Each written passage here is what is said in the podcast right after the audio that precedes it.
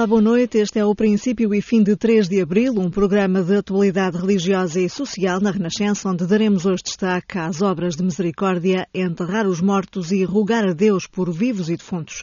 Vamos ver como em Lisboa a Irmandade São Roque se preocupa com a dignidade dos que morrem sós, assegurando-lhes um funeral cristão, e como em Macedo Cavaleiros se reza a coroa pelos defuntos. No programa de hoje vai ficar a saber quem foi e o que fez a venerável Silvia Cardoso, cujos restos restos mortais foram trasladados este domingo para Passos de Ferreira. Em destaque vão estar também as Irmãs Doroteias, que estão a celebrar 150 anos de presença em Portugal. Vamos ainda passar por Fátima para falarmos de um projeto musical inédito relacionado com o centenário das aparições e por Évora, onde decorreu o Rock and Scouts, um festival de música escutista. Mas começamos pelo apelo lançado hoje pelo Papa.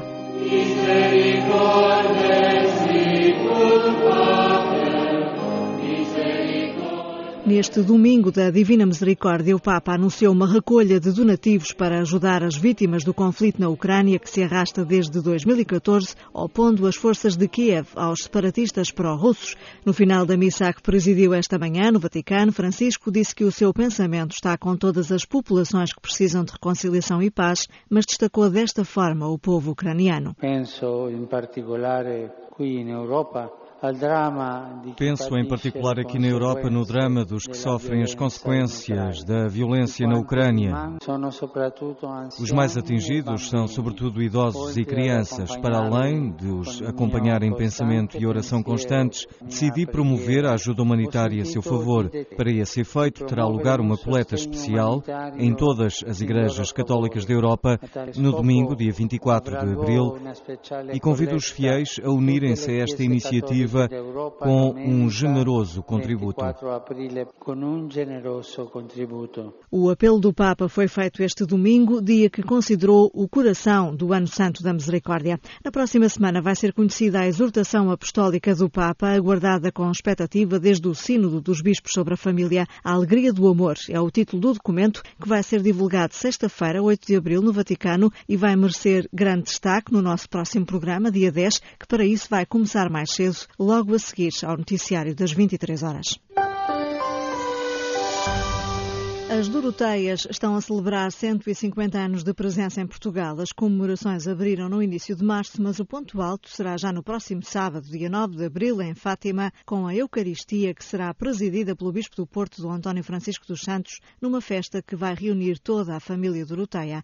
Esta congregação religiosa feminina nasceu em Itália e chegou a Portugal na segunda metade do século XIX, ainda durante a vida da fundadora, Paula Francinetti. A expulsão pelo regime republicano em 1910 levou as irmãs até outros países onde abriram comunidades. Acabaram por regressar anos mais tarde e hoje continuam a ter uma presença forte na educação, através dos colégios e centros educativos, mas também na catequese. A irmã Maria Antônia Marques Guerreiro veio conversar connosco sobre a história das Doroteias e a missão que continuam a desempenhar. É uma missão de educar num sentido muito amplo. Nós éramos muito conhecidas pelas irmãs que tinham colégios é verdade que tivemos logo de início três colégios, mas também as catequeses. E é interessante que exatamente na altura em que a nossa fundadora nos visitou, em 1875, e até 35 anos depois, na expulsão, nós éramos mais as irmãs da catequese, porque atingíamos cerca de 20 mil crianças, que eu nem consigo bem entender uhum. como é que, com falta de meios de comunicação, se chegava a Santarém, a Setúbal, ao entroncamento. Acho que havia um zelo apostólico muito grande grande um desejo de dar a conhecer, Santa Paula dizia muito, tornar Jesus conhecido e amado. Com essa modalidade, com essa possibilidade de evangelização e de educação, num sentido uhum. também amplo, como ela diz, educando bem, íamos transformando o mundo. E educando na fé também. Exatamente. Esse, prestavam esse serviço uh, nos colégios onde estavam Sim. e nas paróquias, não é? E nas paróquias, porque a Pia Obra de Santa Doroteia é eminentemente uma obra paroquial. Um ajudar, sobretudo ali eram as meninas, os rapazes eram mais atendidos compreendidos pela sociedade, a crescerem, a serem agentes. E a madre fundadora, nessa altura, dizia de uma maneira que hoje nos faz sorrir, mas que continua a ser verdadeira. Educando as meninas, nós estamos a transformar a sociedade, porque elas vão ser esposas e mães e, portanto, vão ter influência no marido e nos filhos. E uhum. isso vai levar a que haja um alargar, digamos assim, da obra educativa e evangelizadora. Há outras congregações que também se dedicam à educação. O que é que vos diferencia das outras? É esta especificidade de atender mais à mulher, à rapariga, que estava na altura em que a congregação nasceu de facto mais desprotegida e sem acesso à escola? Eu creio que há essencialmente dois aspectos que gostaria de focar. Um deles são as marcas de uma pedagogia, que nós chamaríamos de uma pedagogia, que leva a que o nosso jeito educativo tenha um estilo muito próprio, que os próprios alunos distinguem, nem melhor nem pior que outras, diverso. E as marcas que têm sido trabalhadas nestes últimos anos por todos nós, irmãs, leigos que connosco colaboram, alunos, pais, funcionários, todos, são cerca de 800 em Portugal, que reunimos todos os anos em ações de formação, e essas marcas são a simplicidade, o espírito de família, o espírito de serviço, a educação pela via do coração e do amor. Por outro lado, desde sempre, porque Coimbra era uma aldeia pobre dos arredores de Génova, temos um legado da fundadora a que procuramos dar muita atenção. Ela dizia: Tanto me faz ter um palácio como um casebre, desde que eduque, mas se tenho alguma preferência é pelos retratos de Deus sem moldura. Uhum. Portanto, as menos inteligentes, as menos capazes, aquelas que brilhariam menos. As mais no, frágeis, como diria o Papa Francisco. Exato. Uhum. Portanto, são as mais frágeis, exatamente. Por outro lado, ao falar agora do Papa Francisco, ele insiste muito nas periferias e se percorrermos a história nossa da província portuguesa, sobretudo a partir do Concílio e depois aqui em Portugal com 1974 e a Revolução de Abril, nós inserimos-nos muito em locais que eram menos atingidos. Periferias geográficas, onde efetivamente fomos para bairros pobres, estivemos uhum. na Mosgueira, fomos de, um bocado pioneiras nesse Aqui campo. na zona de Lisboa. Exatamente.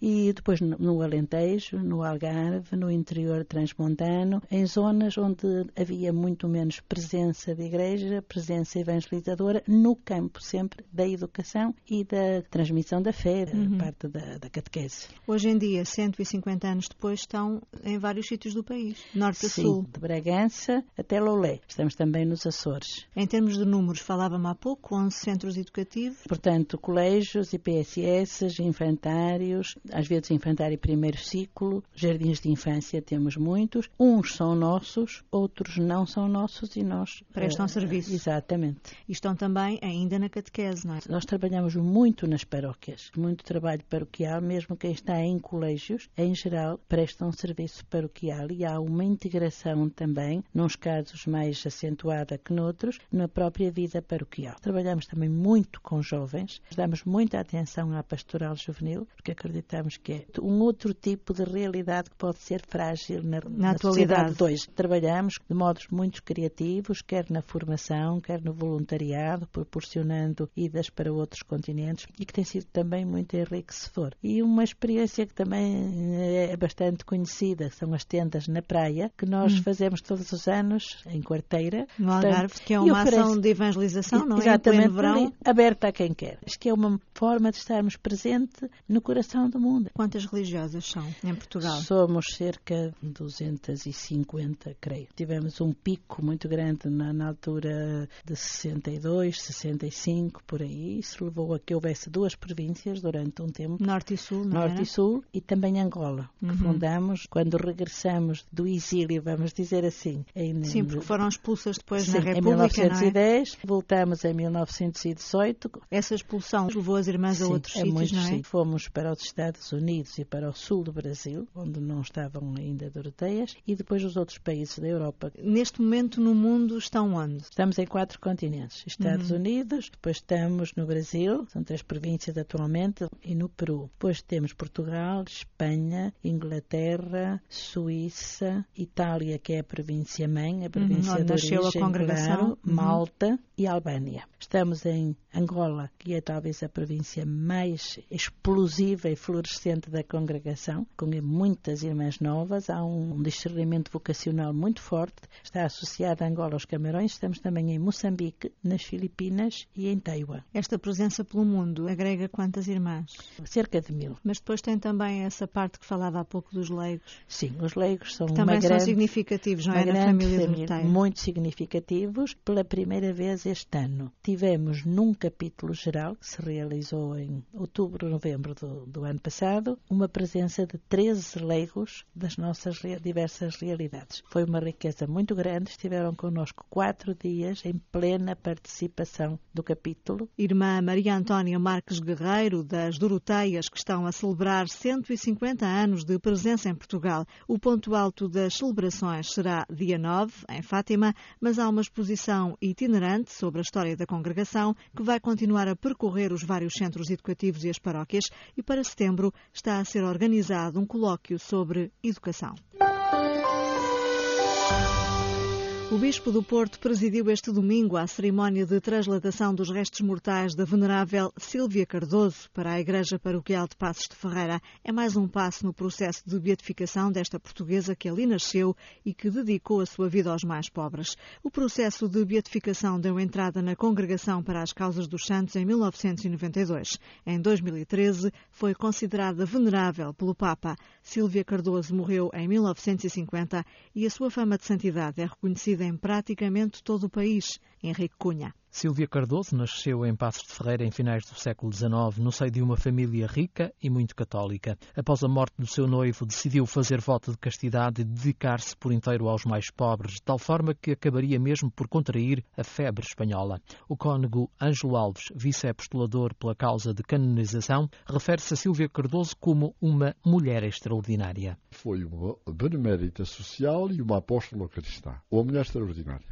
começou precisamente a proteger pobres e doentes e depois com os seus bens, herdados do noivo que entretanto falecera em 1913, devido às circunstâncias em que o Conselho se debatia com a fome resultante da Grande Guerra de 1914-1918 e com a febre pneumónica, etc., havia de facto muitas carências, gente pobre e com fome, era necessário uh, abrir o hospital, já estava construído, e uh, Silvio Cardoso oferece precisamente para auxiliar a instalação do hospital. E então foi a grande obreira da abertura do hospital em 1919. Silvia Cardoso dinamizou também várias instituições de cariz social e solidário, incluindo a Sopa dos Pobres, e deu prioridade à educação de crianças pobres e aos doentes da região. O padre Samuel Guedes, vigário da Vara de Passos de Ferreira, diz que já naquele tempo Silvia Cardoso promovia uma espécie de banco alimentar. Sempre ouvi falar da Silvia Cardoso que andava pelas feiras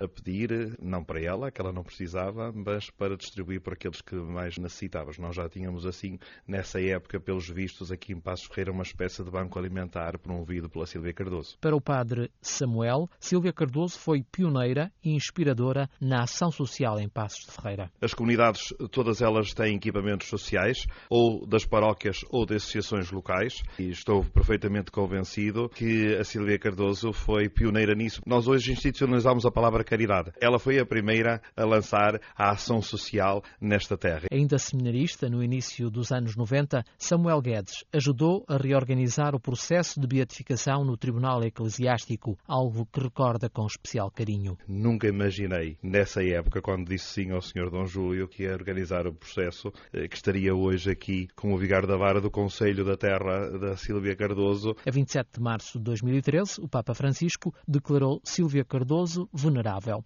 A fama de santidade daquela que foi amiga de Guerra Junqueiro e Leonardo Coimbra é reconhecida em praticamente todo o país e Passos de Ferreira nunca deixou de festejar uma mulher que marcou as gentes da terra pela sua simplicidade, pela renúncia e pelo trabalho em favor dos pobres. Para a conclusão do processo de beatificação, falta um milagre, como refere o vice-apostolador da causa, o cônego Ângelo Alves. Há um acontecimento aqui em Passos de Ferreira, o relatório já está nas mãos de um médico especialista, vamos ver se ele encontra fundamentos para para nós depois uh, prosseguirmos, propondo ao Senhor Bispo do Porto, para depois mandar para a congregação. A fama de santidade existe. Desde que ela foi declarada venerável por Santo Padre, só nos falta um milagre. Vamos pedi-lo. Este domingo foi dado mais um passo no processo de beatificação de Sílvia Cardoso. Os seus restos mortais foram trasladados do cemitério para a igreja paroquial, onde está a nova capela tumular. Estar ao lado de quem está de luto é uma manifestação de solidariedade a que os cristãos são chamados. No princípio fim de hoje, falamos de duas importantes obras de misericórdia: enterrar os mortos e rogar a Deus por vivos e defuntos.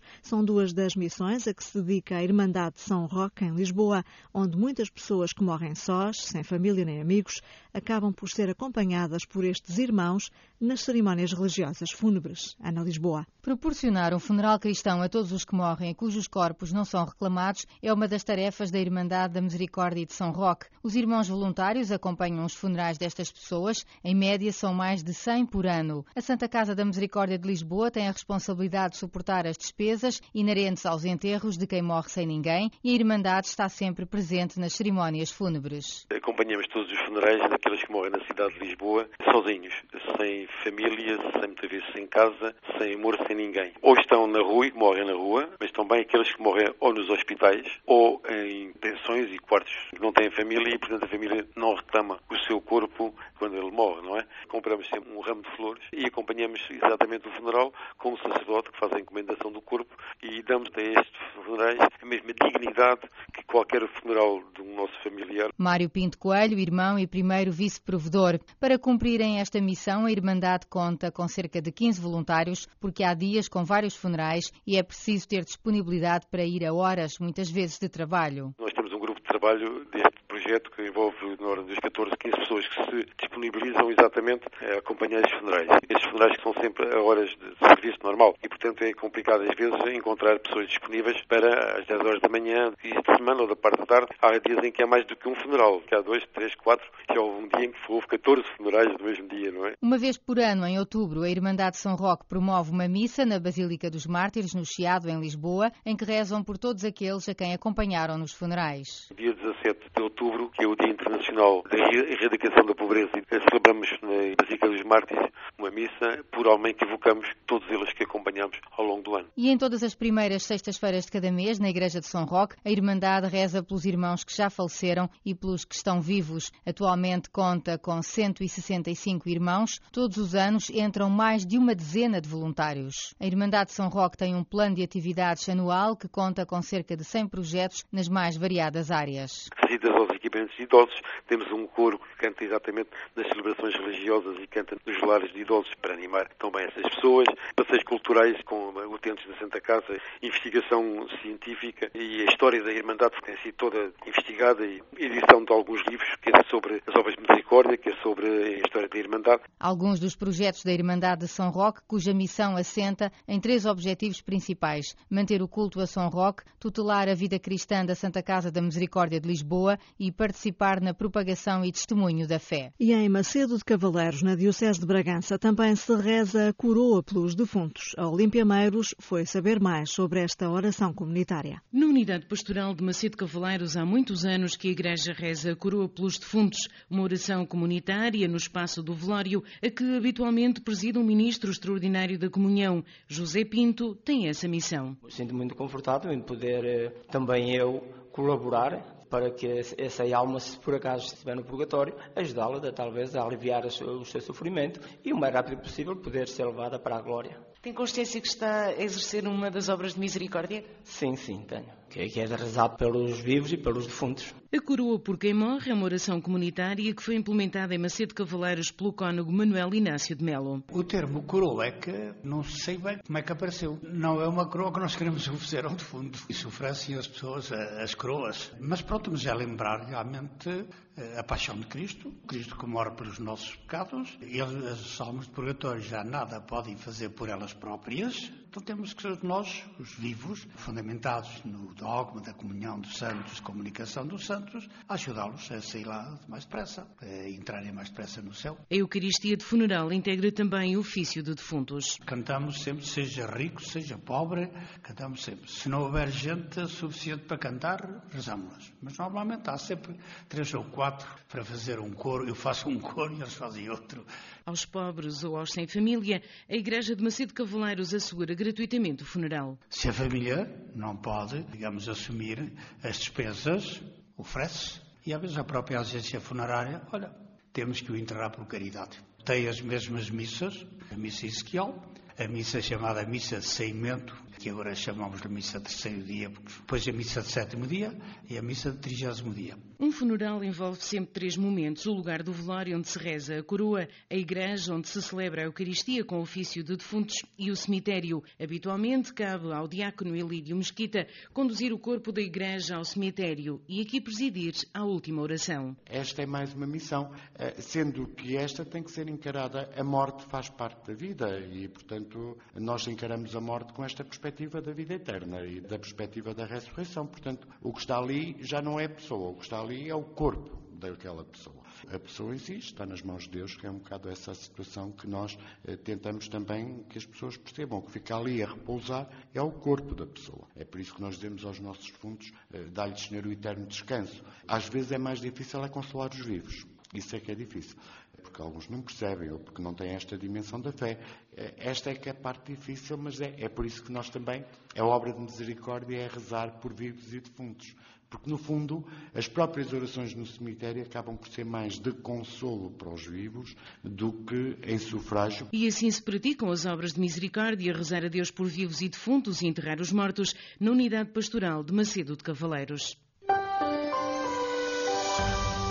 Santuário de Fátima acolheu este domingo um concerto inédito. Seis compositores portugueses inspiraram-se em fragmentos das memórias da irmã Lúcia para criar um espetáculo de coro, acordeão e piano. A Paula Costa Dias conversou com o coordenador deste projeto. Tropário para uma pastora de ovelhas mansas reuniu o trabalho de seis compositores contemporâneos desafiados a pensar Fátima do ponto de vista musical, juntando um coro, o ofício ensemble e dois instrumentos, o acordeão com Otávio Martins e o piano com João Lucena e Val, sob a direção artística do maestro Pedro Teixeira. O espetáculo nasceu do desafio de construir uma obra musical a partir das memórias da irmã Lúcia, explica o coordenador do projeto, Alfredo Teixeira. É, como sabemos, um texto fundamental no património deste santuário. E é um texto que não se associa facilmente a um projeto musical. Porventura poderíamos pensar muita coisa, como projetos dramáticos e outros, mas sendo um texto essencialmente discursivo, não é um texto que facilmente associaríamos a um projeto musical. E, portanto, nesse sentido, eu diria que esta é a primeira singularidade, que é visitar este texto tão importante para o santuário a partir da linguagem musical e, segunda singularidade, reunindo seis compositores. O espetáculo que teve lugar na Basílica de Nossa Senhora do Rosário inaugurou o ciclo de concertos Ouvir Fátima no âmbito da comemoração do centenário das aparições. Em Évora decorreu este sábado a sexta edição do Rock and Scouts, um festival da canção escutista. Vimos aqui cantar uma música que se chama A Vida Espera Mais de Ti e nós esperamos imenso vocês esta noite. Batam palmas connosco e cantem se conseguirem acompanhar o ritmo. Bora!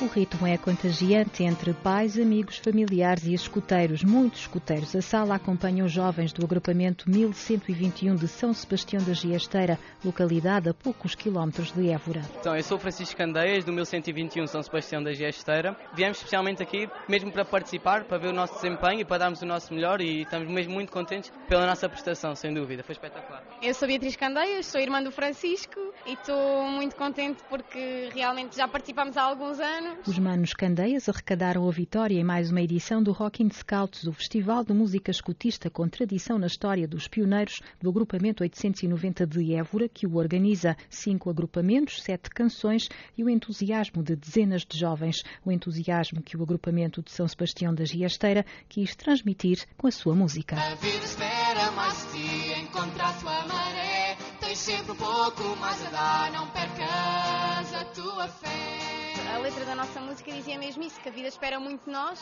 que nós não nos podemos ficar e temos de encontrar a nossa maré, temos de fazer o nosso próprio caminho e que não nos podemos deixar ir com, com as grandes massas, que podemos ser nós e podemos fazer a diferença e podemos criar, cada um de nós pode criar um caminho próprio. Cansados mas felizes, balanço positivo para o Rocking Scouts 2016 e encher de orgulho o chefe dos pioneiros do 890, Sérgio Roma. Em cada música, em cada tema, em cada sorriso, em cada aplauso, em cada lágrima que possa acontecer, a mensagem é esta. É, é uma envolvência extraordinária da comunidade, dos pioneiros, e que obviamente vai alastrar para o agrupamento, alastra para a região, alastra a nível nacional. E a mensagem é, é, é muito esta, é que uh, a música seja uh, num sentido de felicidade, de transmitir felicidade ao outro. Fazer os outros felizes através da música é o espírito do Rocking Scouts para o ano a mais.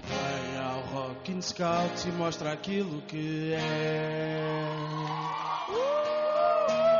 Palmas, palmas, palmas, bora lá! A reportagem da jornalista Rosário Silva. No princípio e fim, tempo ainda para a crónica esta semana da escritora Maria Teresa Maia Gonzalez, a propósito de um livro que nos fala da obra de misericórdia Vestir os Nus. Ainda em tempo de Páscoa, venho hoje trazer ao vosso conhecimento outro volume precioso da coleção Fazer Misericórdia, publicada pela Paulinas Editora, neste ano em que de forma especial celebramos a Misericórdia Divina. Desta feita trago-vos o livro Vestir os Nus, da autoria de Antonieta Potente, uma dominicana teóloga e missionária com uma escrita que brilha em cada frase, marcada pela originalidade e por uma lucidez que nos abre caminhos. Sendo este um dos volumes da coleção dedicada às várias obras de misericórdia, aprofunda, ainda que em poucas páginas, o sentido deste vestir os nus que os evangelhos nos propõem a todos. Nele encontramos um grito de alerta para a urgência de nos tornarmos mais atentos às necessidades do próximo e verdadeiramente disponíveis para partilharmos os dons que recebemos. Como lemos na contracapa, quem está nu, metaforicamente, sem dignidade, pede-nos uma restituição, a justiça que é devida a cada pessoa. Reconhecer a sua dignidade não é oferecer o que nos sobra, mas deixar-se envolver pelo destino do outro, como fez o samaritano do Evangelho. Recorrendo a algumas passagens bíblicas, a autora vai-nos falando desassombrada e maravilhosamente da relação que Deus nos ensina a ter com os injustiçados, os expoliados, os humilhados e desprezados, a quem ninguém parece reconhecer a sua dignidade. É ao aproximarmos-nos do que está em carência que nos assemelhamos verdadeiramente ao bom samaritano que é Cristo, que se despojou de tudo para se entregar por inteiro. Como nos diz a autora no último parágrafo do seu extraordinário livro, a beleza de quem se aproxima da nudez dos outros é ficar nu, naquela condição primordial que nos junta a todos e a todas em comum. Foi o princípio e fim de 3 de abril, um programa de atualidade religiosa com edição e apresentação de Angela Roque. No próximo domingo teremos uma edição alargada, a começar logo após as notícias das 23 horas, para analisarmos a exortação apostólica do Papa, a Alegria do Amor, que vai ser divulgada sexta-feira, 8 de abril. É tudo por hoje, boa noite e boa semana.